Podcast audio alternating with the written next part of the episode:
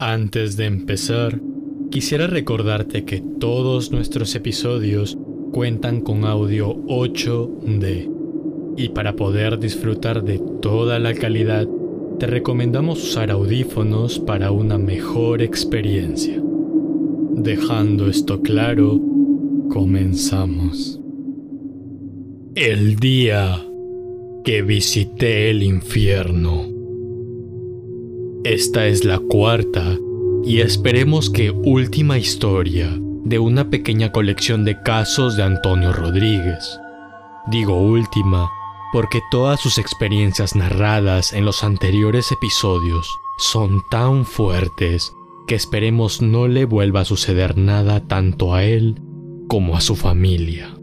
Síguenos en nuestras redes sociales para estar al tanto de los nuevos episodios.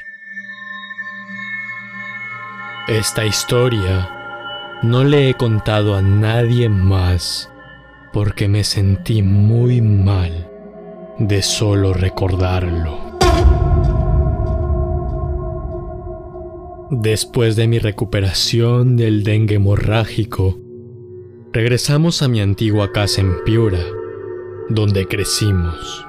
Durante todo el tiempo que estuvimos viviendo en la casa de mi abuela, nuestra casa estuvo alquilada a una señora que era muy fan de los espejos, de tener botellas llenas de cosas raras y de los gatos.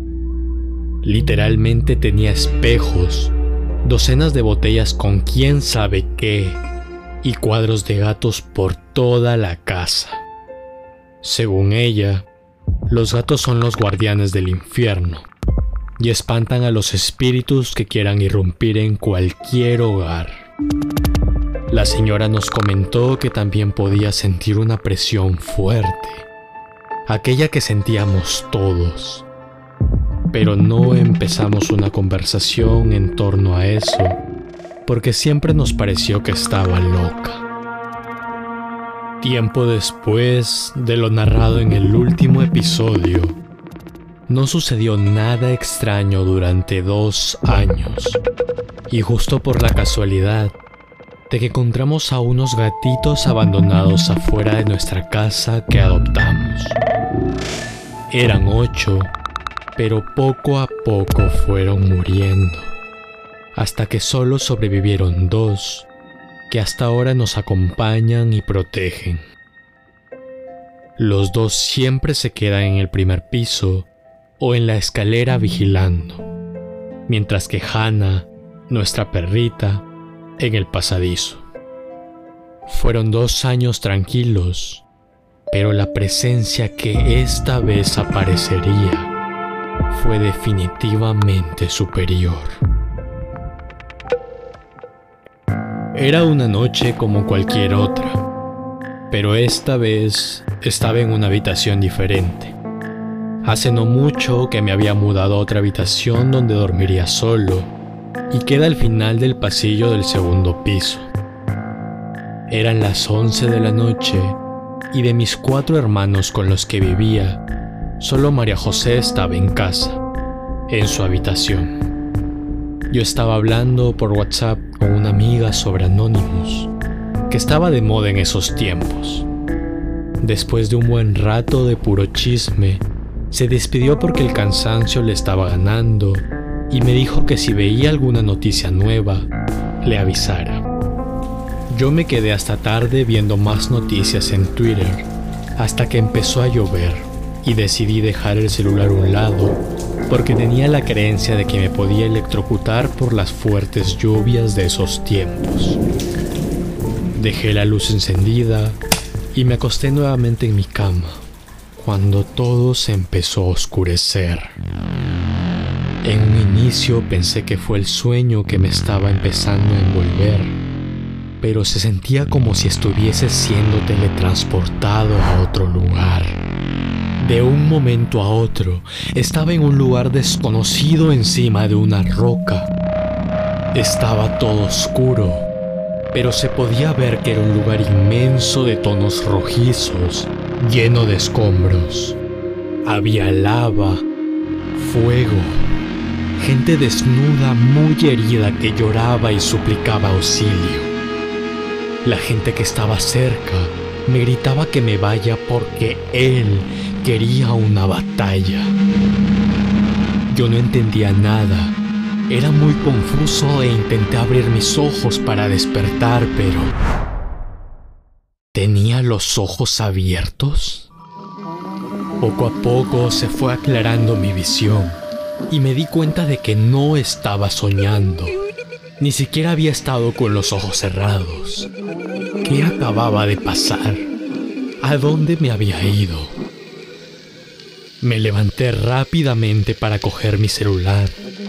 Vi la hora y apenas había pasado un par de minutos y yo sentía que había pasado mucho más. Oye, no sé si me dormí, pero sentí que viajé a otro lugar por unos minutos. Le escribí a mi amiga. A los pocos minutos me respondió y le empecé a contar todo.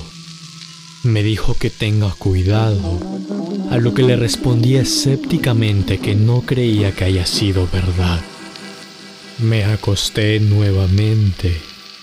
Esta vez sí cerré los ojos y me transporté de nuevo. La gente de los costados me miró sorprendida, pero un asombro que transmitía mucho terror en su rostro. ¿Por qué has vuelto? Me preguntó un señor muy asustado y herido que estaba cerca. ¿Por qué?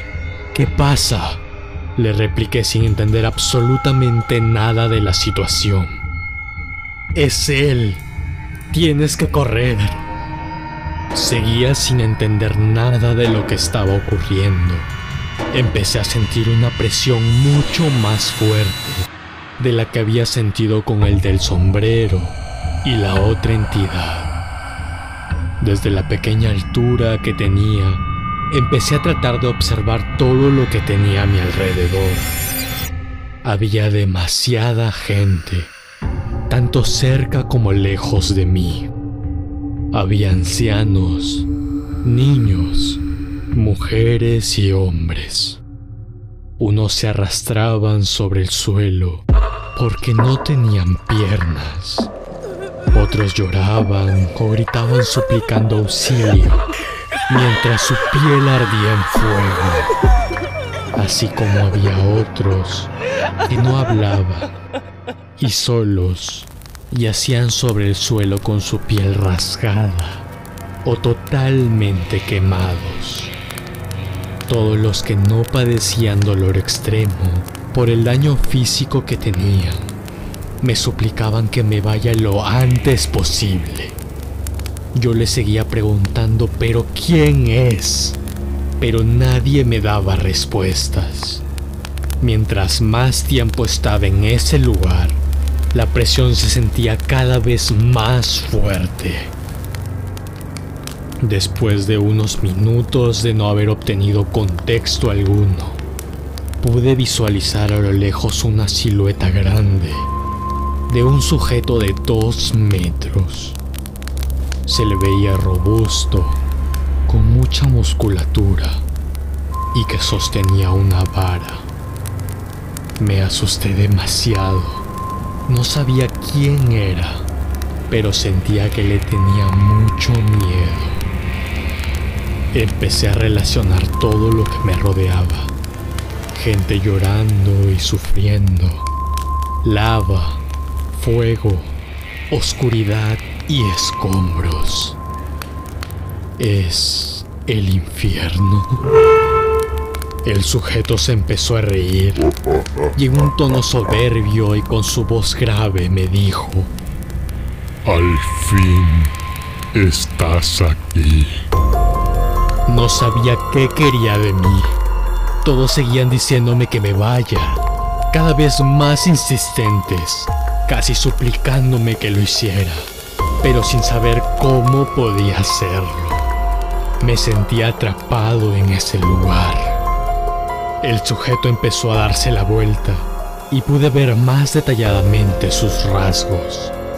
Estaba desnudo y se le veía todo quemado, como si todo su cuerpo estuviese lleno de cicatrices y costras. Pero sin dejar de ser un cuerpo lleno de musculatura. Tenía un cabello largo, desordenado, y piel rojiza por las quemaduras que tenía. Me miró y sonrió. Pude ver unos colmillos afilados y los típicos cuernos con los que siempre se les representa, pero no tan grandes.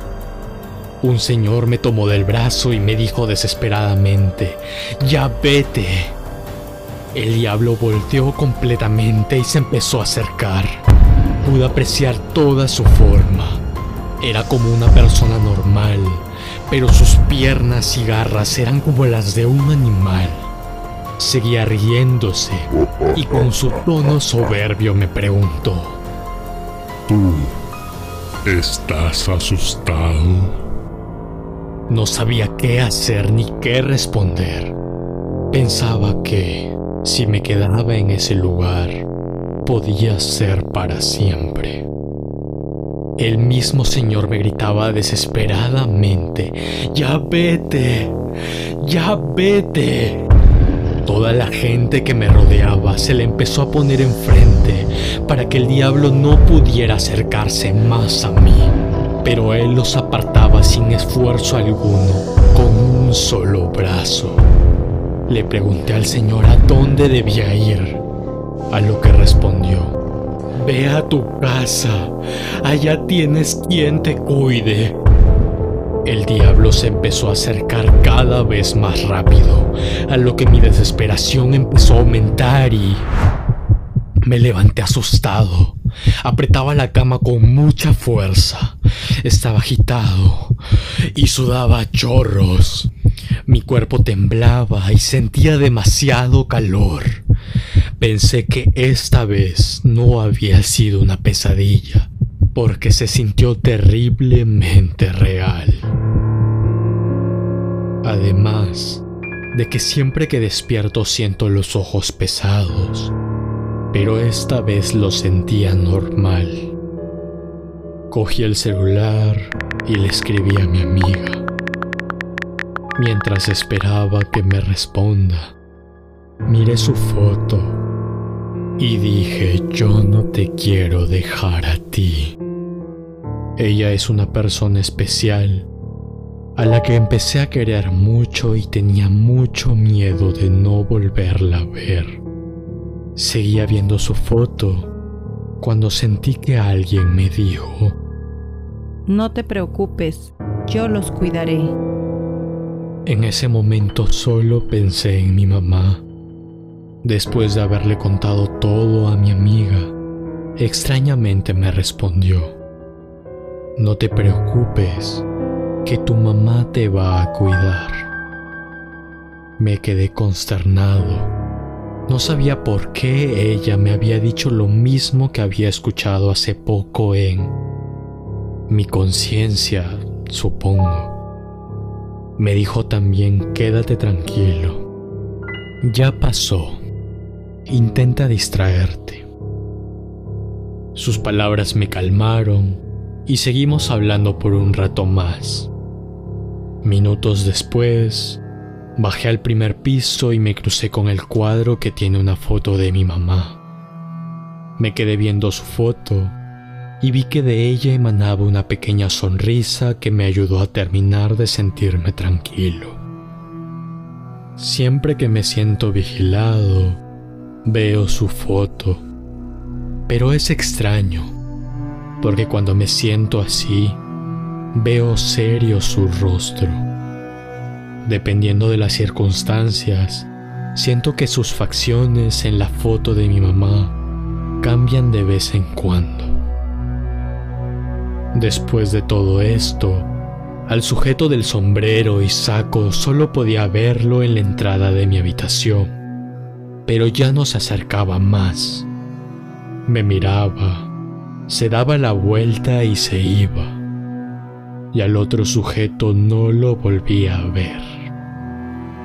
A veces, de repente siento mucho miedo y viene a mi mente el rostro del diablo muy claramente.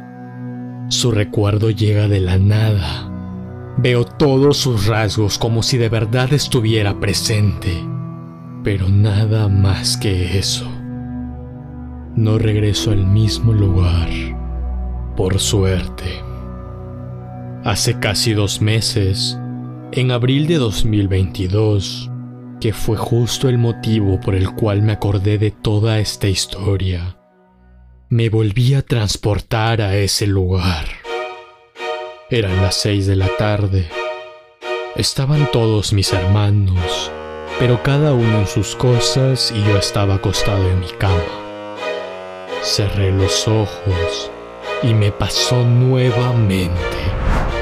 El diablo estaba muy cerca a tres metros aproximadamente. Me miró, pero solo se rió. Todas las demás personas me miraron aterradas una vez más, sorprendidos porque había regresado nuevamente, esta vez sin decirme nada, porque él estaba cerca. Después de un silencio profundo, me dijo, Aún no estás listo, ¿verdad?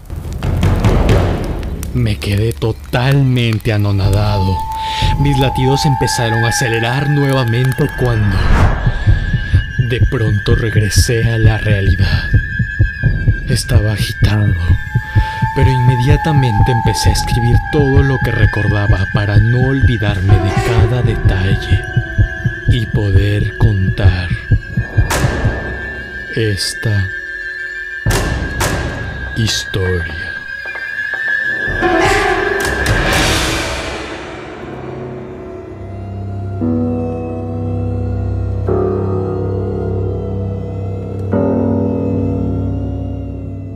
Este programa está basado en anécdotas únicas que nos han sucedido a personas como tú y como yo. Anécdotas donde el tiempo se vuelve irreal. Aquel momento donde la desesperación y miedo empiezan a ahogar tus pensamientos. Donde tus latidos suenan tan fuerte que sientes que será la última vez. Ese momento es el que denominamos punto muerto. Si tienes alguna historia, no dudes en comunicarte con nosotros en cualquiera de nuestras redes sociales. Y puede que el siguiente caso sea el tuyo.